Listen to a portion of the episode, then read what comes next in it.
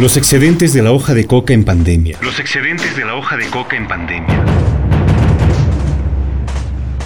Desde hace algunos años atrás tocamos el tema. El problema no es la hoja de coca, el inconveniente son los excedentes. Entre el año 2020 y 2021, las interdicciones y control de las actividades cocaleras ya no se realizaron. Esto ha permitido que se incremente la producción de hoja de coca en la selva de Puno. Algunos indicadores que demuestran y sustentan nuestro informe periodístico. Las pistas de aterrizaje clandestinas en medio de la selva. Las pistas de aterrizaje clandestinas en medio de la selva.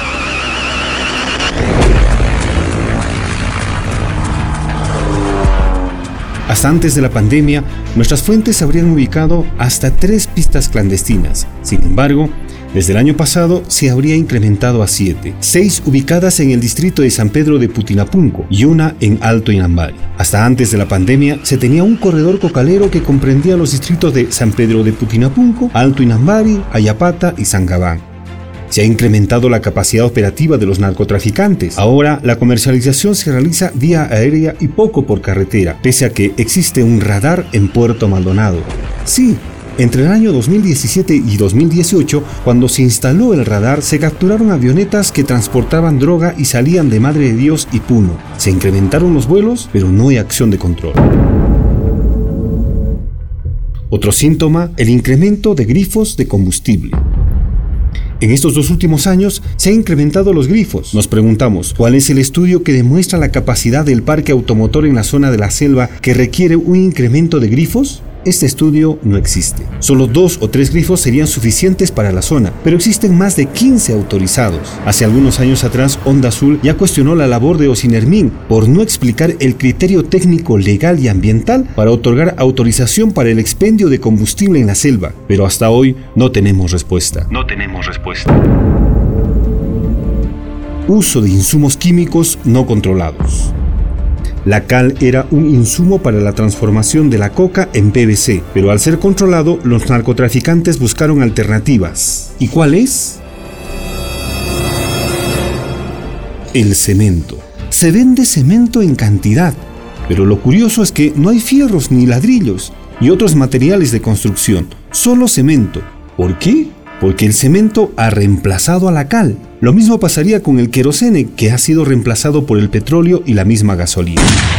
La mano de obra. La mano de obra. Para el año 2015 al 2011, este tipo de actividades eran hechas por la propia gente de la zona de Sandia y Carabaya. A partir de la lucha contra el narcoterrorismo en el BRAE, se experimenta una migración con una experiencia avanzada en transformación de coca. Ellos son los que ubicaron los nuevos insumos como el petróleo, el cemento y otros para hacer su ilícito producto. Conclusiones. Si el Estado no interviene en la lucha contra las drogas, esto se va a incrementar y será incontrolable. Las actividades de narcotráfico se han aumentado en la zona de San Pedro de Putinapunco porque está cerca a la frontera con Bolivia. Antes eran los comuneros quienes defendían la coca, pero hoy se tiene bandas organizadas llamados clanes o cárteles de la droga al estilo mexicano y colombiano. Ahora son paraguayos, brasileños, bolivianos y peruanos de diferentes partes del país. ¿Quiénes deberían de actuar? La Policía Antidrogas, la Policía de Inteligencia Financiera, la SUNAT, el CERFOR o CINERMIN, el CERNAM, la Policía Forestal y otras instituciones que son llamadas a coordinar. El proyecto especial CORA debería de proponer cuánto se debe de producir de coca por familia o persona. El resto, erradicar. La coca tiene que ir a las actividades culturales, al chaccheo y transformación de productos medicinales, de consumo y otros.